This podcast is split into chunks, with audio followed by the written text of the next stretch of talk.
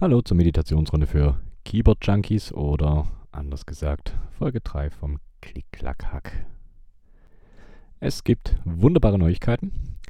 Aktuell bin ich ja im Homeoffice und habe im Büro meine tolle Lioncast LK20 stehen gehabt.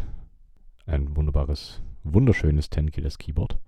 Das konnte ich gestern aus dem Büro befreien und es ist nun endlich wieder bei mir zu Hause. Aber das, das nur nebenbei. Was gibt's sonst Neues? Eine kleine interne Neuigkeit, aber das eher als Überraschung am Ende der Episode.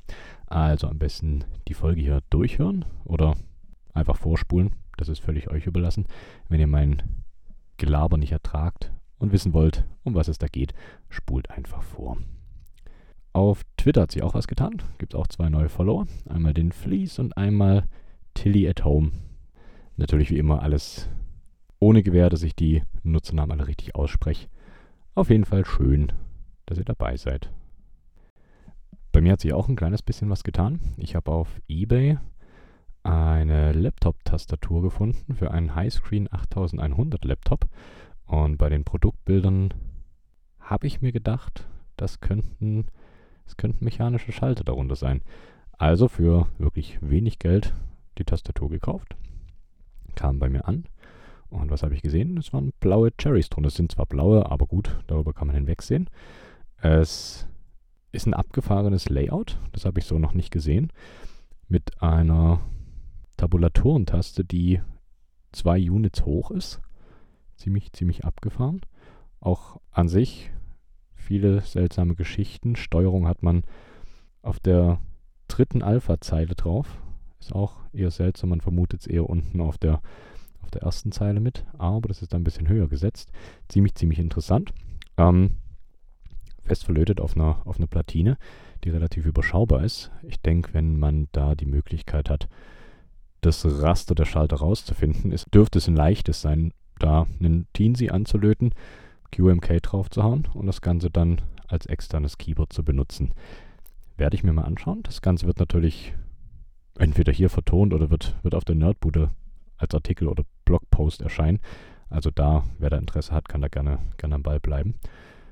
Was gibt es noch? Der ein oder andere kennt eventuell das Keyboard Builders Digest auf Reddit beziehungsweise auf seinem eigenen Blog, ist jemand, der Woche für Woche, also wirklich jede Kalenderwoche, die abgefahrensten Selbstbau-Keyboards etc. wunderschön bildlich festhält.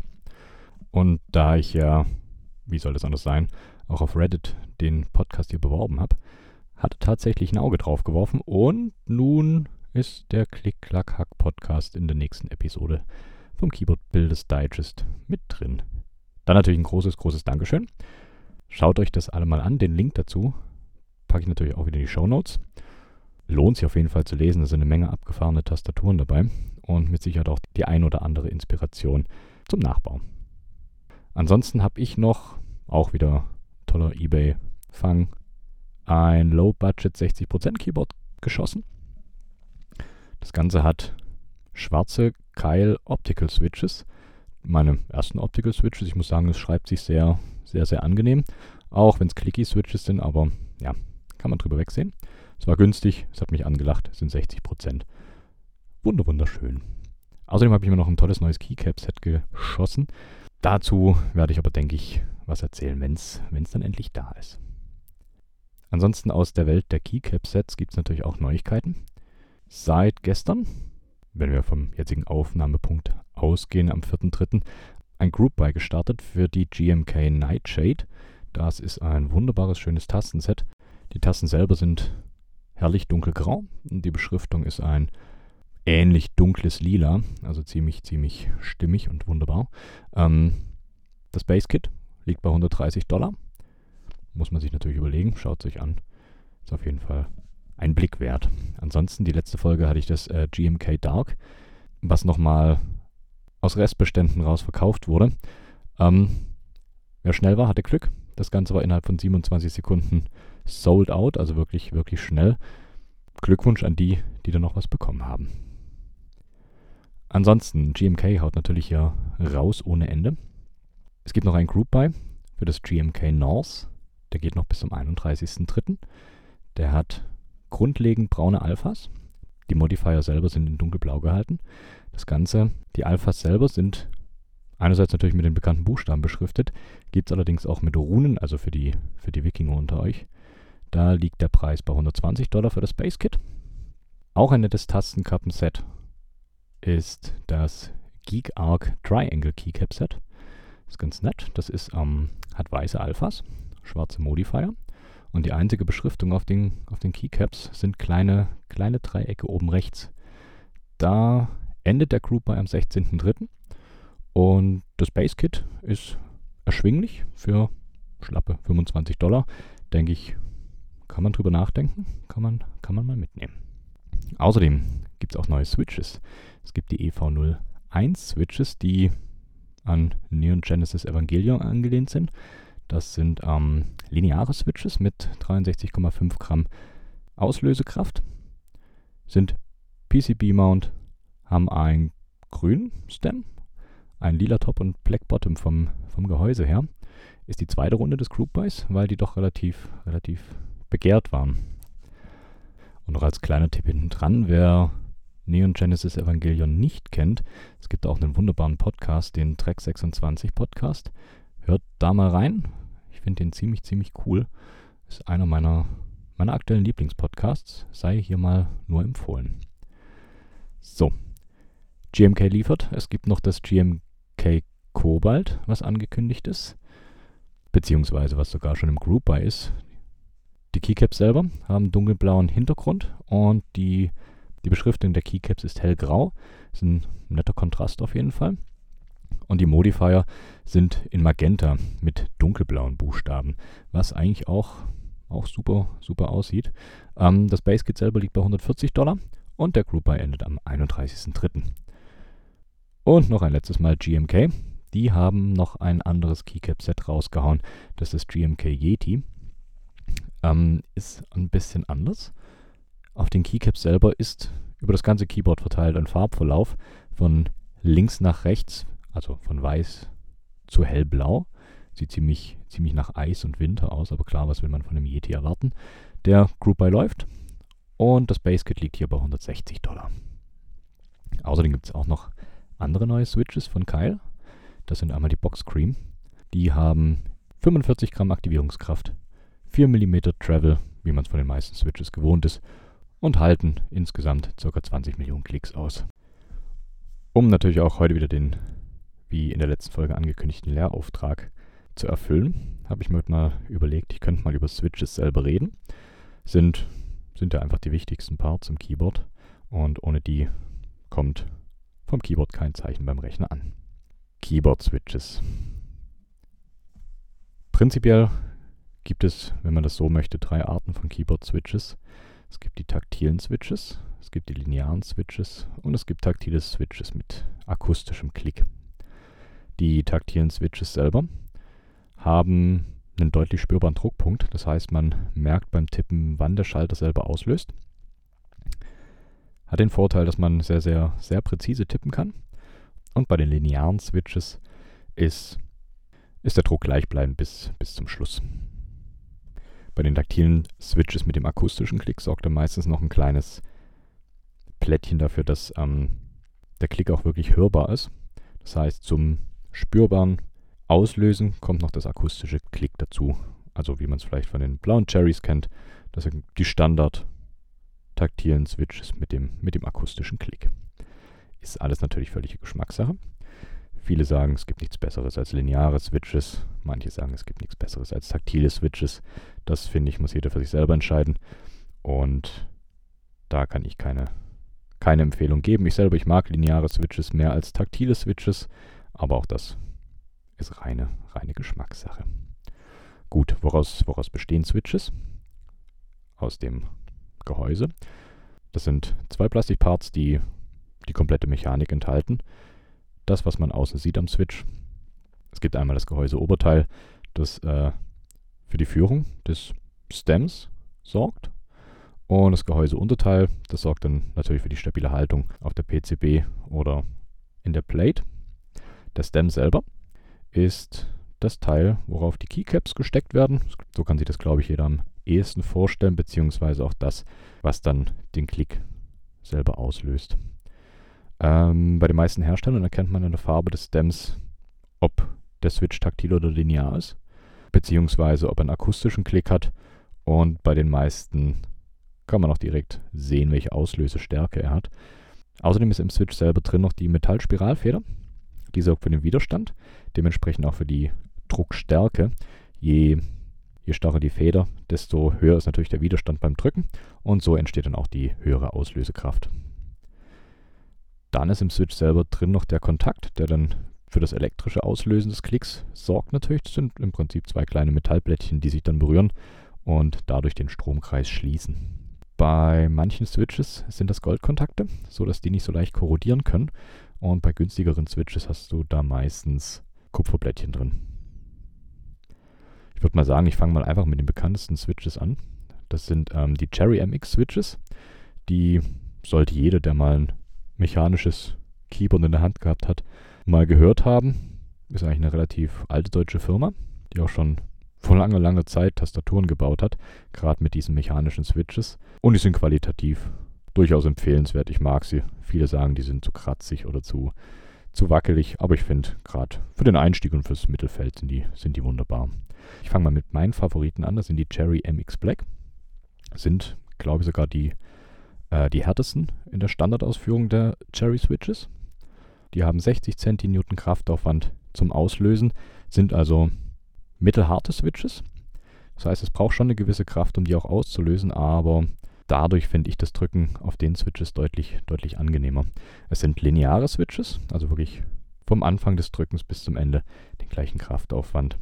Die sind relativ leicht zu bekommen und auch in vielen, vielen, vielen Cherryboards verbaut. Also wirklich gut, gut und weit verbreitet. Die nächsten, das sind die Cherry MX Red. Habe ich auch ein Keyboard hier liegen. Die sind sehr, sehr leichtgängig. Man braucht hier nur 45 Centinewton Kraftaufwand. Sind auch lineare Switches, haben keinen Klick. Ist im Prinzip die leichtgängigere Variante vom, vom MX Black. Es gibt noch die bekannten MX Blue. Das sind genau die, die so laut klicken, wenn man drauf tippt.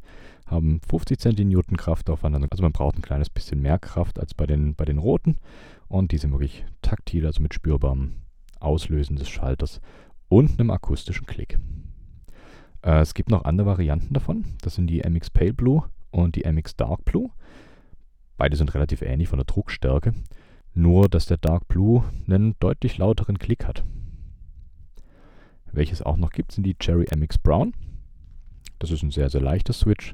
Hat auch nur 45 Centinewton Auslösekraft, die man hier benötigt, um, um auszulösen.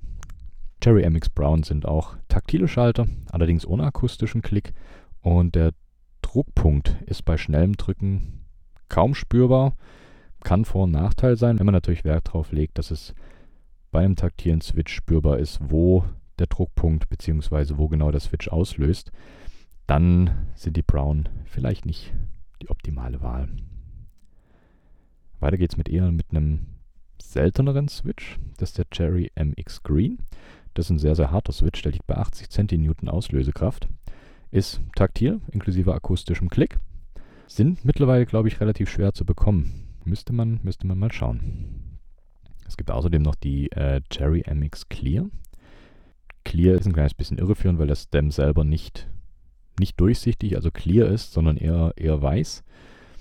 Sind mittelharte Switches mit 65 Centinewton Auslösekraft. Sind taktile Switches, das Ganze aber, aber ohne Klick. Von den Cherry MX Switches gibt es die meisten Varianten auch als RGB-Variante, also in schön blinkend bunt. Da ist dann auch die LED direkt im Switch verbaut. Deswegen haben die äh, RGB-Varianten der Switches auch das äh, Clearbody-Gehäuse. Also wirklich komplett durchsichtiges Gehäuse, sodass natürlich das Licht auch schön durchkommt. Die RGB-Varianten, die gibt es in schwarz, blau, braun, weiß und rot. Zu den RGB-Varianten und den normalen Switches gibt es dann aber auch noch die Silent-Varianten. Die gibt es allerdings nur in Schwarz und Rot. Und hier ist die Besonderheit, dass kleine Gummiteilchen den Sound vom Switch selber nochmal dämpfen. Das heißt, ähm, die klicken deutlich weniger als die Standard Cherry MX Switches. Und wer es nicht so laut auf dem Schreibtisch haben will, der sollte eher zu denen dann greifen. Und da gibt es als Sonderform sogar noch die Silent RGB Switches. Das heißt, Gummiteile von den Silent Switches und zusätzlich noch die LED von den RGB Switches. Und da Cherry hier das volle Brett auffährt, gibt es sogar noch Cherry Low Profile Switches. Die sind dann nochmal deutlich flacher als die Standard Switches. Es gibt den Red Low Profile. Der löst dann schon nach 1,2 mm aus und hat nun einen Gesamtweg von 3,2 mm statt den üblichen 4 mm. Und es gibt noch den Speed Low Profile. Der hat in der Tat sogar nur 1 mm, bis er auslöst, aber dann auch die 3,2 mm Travel, die er komplett hat. Das sind mal so die Standard-Switches von Cherry, würde ich mal sagen. Weiter geht es mit den nicht so Standard-Switches, die man ja, eher selten oder auch gar nicht mehr bekommt, weil sie entweder einfach zu alt sind oder, oder kein Mensch sie verkauft. Es gab die, oder gibt die, je nachdem, ob man sie noch findet, die Cherry MX Click Gray. Sind taktile Switches und die sind sehr, sehr hart. Benötigen 105 Centinewton zum Auslösen und werden meist in Verbindung mit MX White verbaut. Täte mich auch mal interessieren, wenn da mal jemand rankommt. Ich würde davon eine Handvoll nehmen. 105 Centinewton ist natürlich schön knackig, würde ich, würd ich gerne mal ausprobieren. Außerdem gab es noch die Cherry MX Linear Gray. Auch harte Switches mit 80 Centinewton. Sind, ja, wie gesagt, lineare Switches und werden meist ähm, bei fertigen Cherry Boards in Verbindung mit den MX Black verbaut. Es gab noch die Cherry MX Lock. Hier ist die Funktionsweise nochmal komplett anders. Der Cherry MX Lock ist auch ein harter Switch und linear. Und hier ist die Besonderheit, er aktiviert beim Drücken und beim erneuten Drücken wird wieder deaktiviert. Das heißt, Signal fließt konstant, sobald einmal gedrückt und beim zweiten Drücken wird das Signal wieder unterbrochen.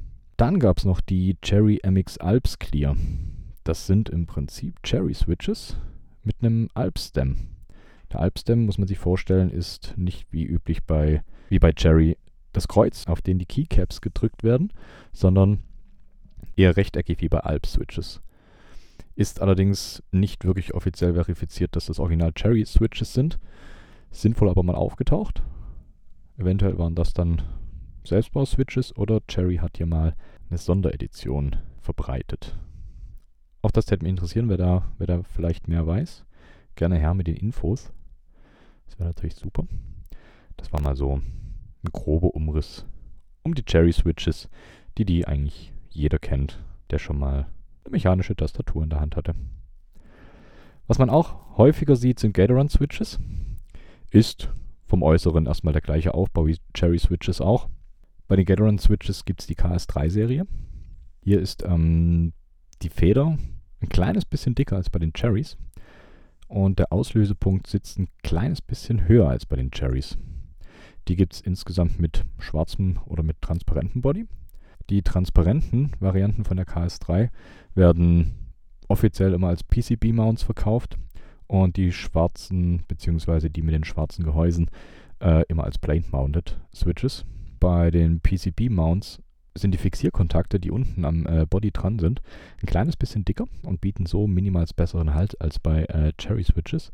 Von daher sollte man dann doch eher zu den Gateron Switches greifen, wenn man das sicheren Halt auf der Platine haben möchte. Ansonsten sind die verschiedenen Switches eigentlich identisch mit den Cherries. Wieder erkennbar an der Farbe. So machen das die meisten Hersteller. Die Switches mit dem transparenten Gehäuse gibt es in Rot, Schwarz, Blau, Braun und Grün. Hier gibt es allerdings auch noch äh, nicht zu vergleichen mit Cherry äh, gelbe Switches. Die gelben, das sind äh, lineare Switches mit 50 cN Aktivierungskraft. Und es gibt auch noch die weißen, also transparenter Body und äh, weißes Stem. Die sind bei mickrigen 35 cN Auslösekraft, also wirklich sehr, sehr leichte Switches und auch lineare. Und wie gesagt, bei den Switches mit dem schwarzen Body ist es, verhält sich das ähnlich wie bei den Cherries. Gibt es auch in Rot, Schwarz, Braun und Blau. Und zusätzlich gibt es hier noch äh, weiße Switches, die sind dann linear. Von Gateron gibt es außerdem noch die KS8-Serie. Da bleiben im Prinzip die Switches gleich. Hier hat sich nur ähm, die Farbe vom Gehäuse selber geändert. Das heißt, die haben kein komplett transparentes Gehäuse mehr, sondern die Unterseite ist selber schwarz und nur der Oberteil vom Body ist transparent. Dann gibt es außerdem noch die KS9-Serie und hier wurde dann lediglich die Variante der LED auf SMD umgestellt, also nochmal ein platzsparenderes Bauelement im Switch selber. Weiter geht's in der wunderbaren Welt der Cherry-Klone. Die nächsten sind die Kyle-Switches. Hat vielleicht der ein oder andere auch schon gehört. Ähm, es gibt die Kyle Box Switches. Die haben hier bis zu 80 Millionen Auslösungen pro Switch. Sind völlig kompatibel mit den Cherry Caps. Ähm, Kyle Box, weil ein kleiner, kleiner Rahmen um, diese, um den kreuzförmigen Stem ist. Deswegen die Box und braucht man sich aber keine Gedanken machen. Die normalen Cherry Keycaps passen genauso auf die Kyle Box. Bei denen ist äh, die Feder ein kleines bisschen kürzer als bei den Cherry Switches. Und die taktilen Switches selber sind exakt aufgebaut, wie, wie bei Cherry selber auch. Switches mit einem akustischen Klick benutzen bei Kyle die sogenannte Klickbar. Das heißt, da hat es eine kleine Metallleiste drin, die wird zurückgezogen und klickt gegen das Gehäuse. Das Ergebnis ist ein deutlich klarerer Klick als bei Cherries, wo das Ganze dann äh, im Gehäuse stattfindet und mit dem Gehäuse selber nichts zu tun hat. Und das andere ist, ähm, es gibt wirklich auch ein haptisches Gefühl beim Auslösen bzw. beim Auslösen des Klicks.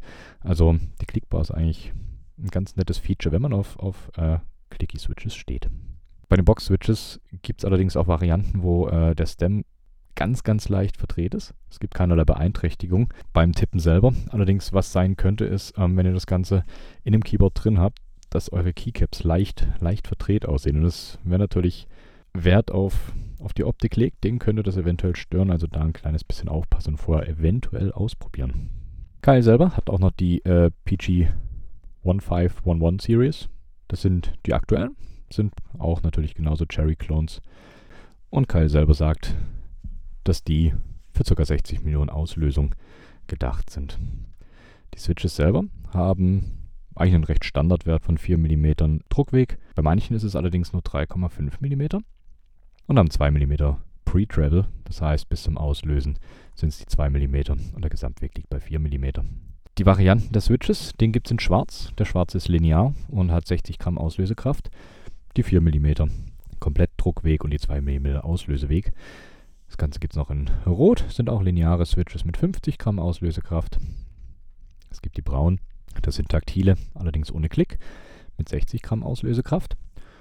Die blauen, taktil und clicky, wie bei Cherry selber, allerdings hier mit 60 Gramm Auslösekraft. Die vier Varianten gibt es auch als RGB Through-Hole LED-Varianten oder auch als SMD LED-Varianten. Die haben dann allerdings auch den, den transparenten Body, sodass natürlich Licht von der LED nach außen kann. Kyle selber hat auch Speed-Varianten, das heißt ähm, weniger Travel. Dadurch werden Signale schneller ausgelöst. Die Speed-Varianten gibt es in Gold. Das ist einmal taktil und clicky, hat 60 Gramm Auslösekraft und nur 1,4 mm äh, Auslöseweg. Hier ist das Klicken äh, durch den Click-Collar wie, äh, wie bei Cherry Switches gehandhabt, also kein, keine Klickbar. Es gibt die Bronze-Variante, der ist auch taktil und clicky, hat hier nur 50 Gramm Auslösekraft und äh, 1,1 mm Auslöseweg, also wirklich sehr, sehr kurz. Und der hat auch die Clickbar, so wie ich es oben schon beschrieben hatte. Es gibt noch den Silver Linear, hat dann nur 40 Gramm Auslösekraft und 1,1 mm Auslöseweg. Und es gibt es auch noch in Kupfer bzw. den Copper Tech Teil.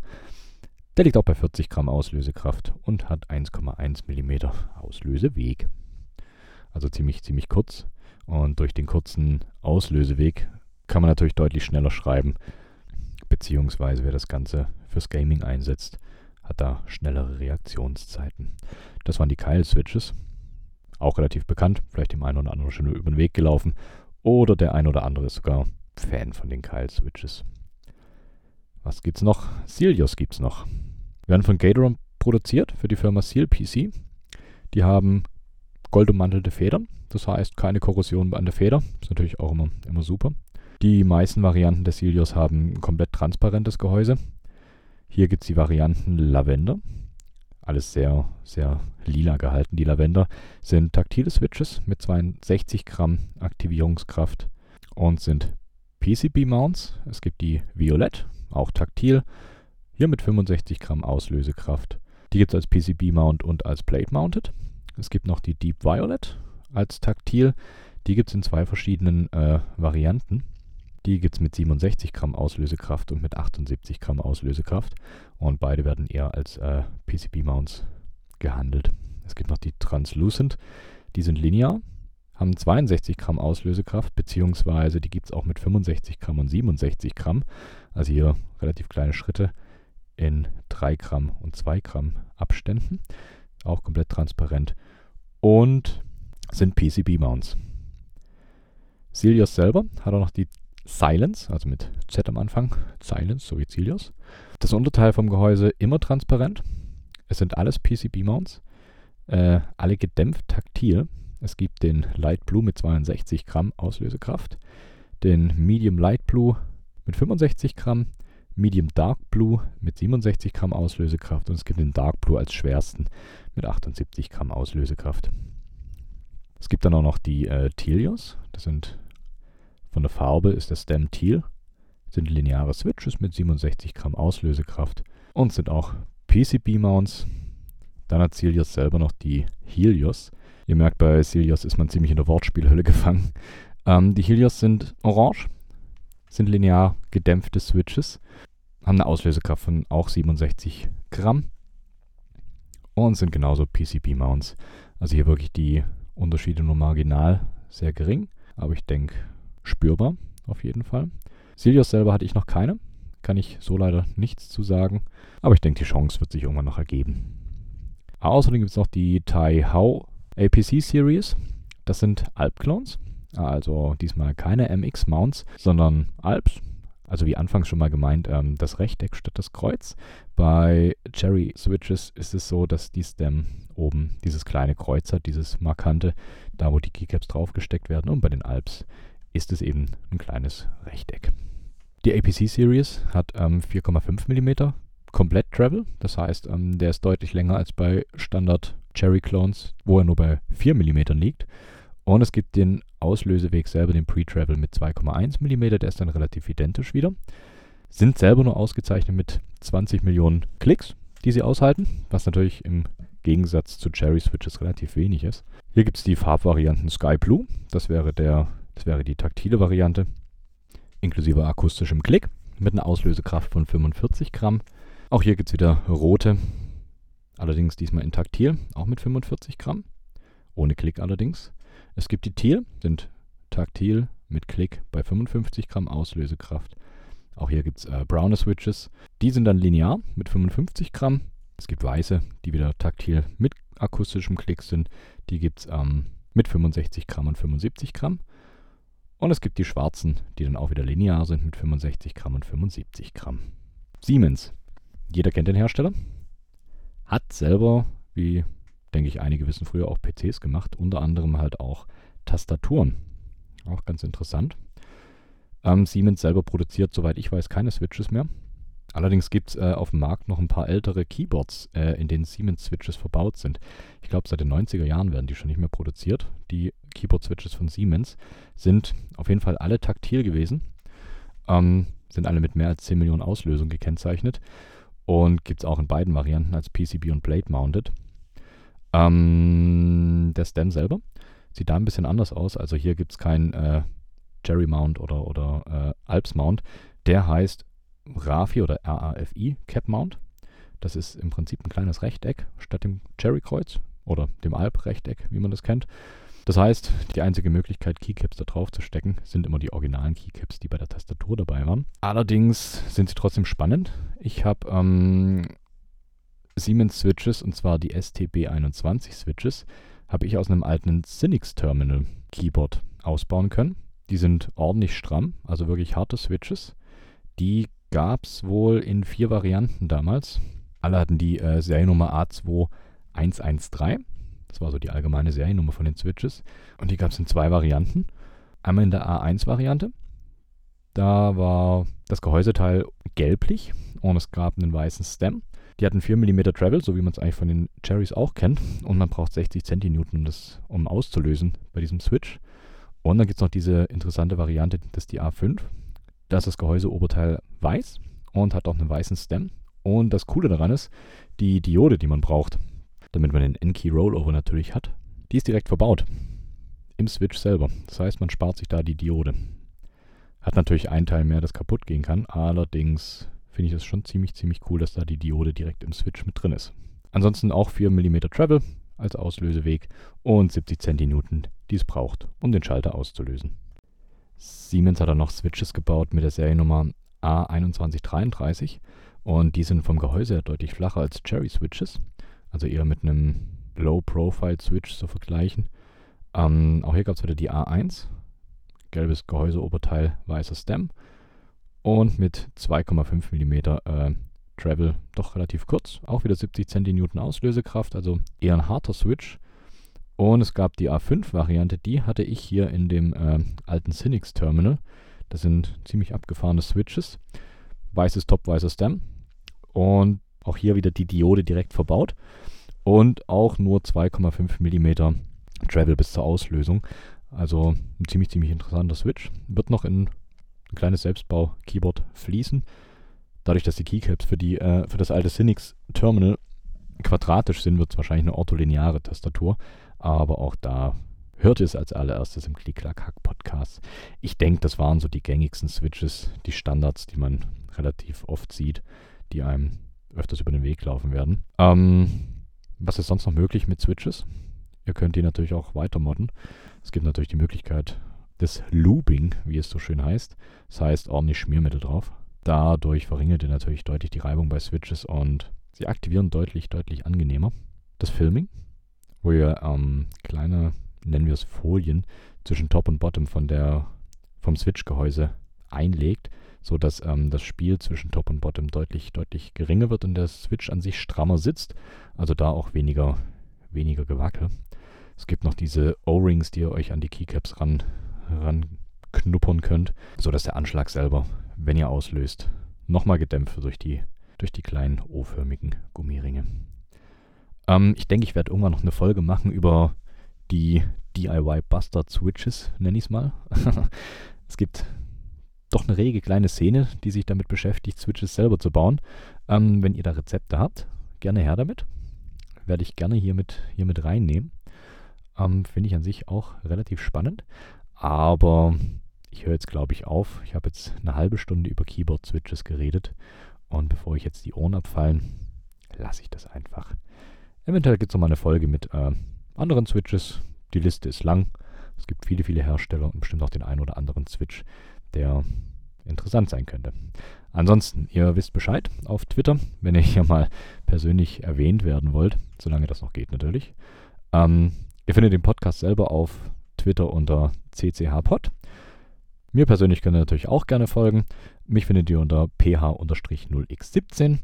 Ansonsten Links etc. zu allem, was ich hier in den Episoden von mir gebe, beziehungsweise akustisch für euch beschreibe, findet ihr auf cch.nerdbude.com. Da gibt es jetzt auch so eine abgefahrene, coole Landingpage, wie die Kids von heute wahrscheinlich äh, sagen würden. Ähm, schaut euch das Keyboard Builders Digest an. Wenn es euch gefällt, was ich hier mache, empfehlt es weiter. Und ja, da war ja noch die Überraschung. Und zwar wird es ab nächster Folge ein neues Intro geben. Und als kleinen Vorgeschmack habe ich mir gedacht, der Track, aus dem das Intro raus extrahiert wird, den hänge ich euch jetzt hier gleich hinten dran. Der Track selber heißt Shanty und ist von Roll Music. Die komplette Musik ist ähm, unter Creative Commons komplett frei verfügbar. Finde ich absolut gut. Und das Lied läuft bei mir gerade täglich irgendwie in Dauerschleife. Deswegen habe ich mir gedacht, könnte man das Ganze einfach als kleines Intro mit hier in den Podcast reinnehmen. Da würde ich sagen, das war's für heute. Danke fürs Zuhören und viel Spaß mit Roll Music. Ich bin raus.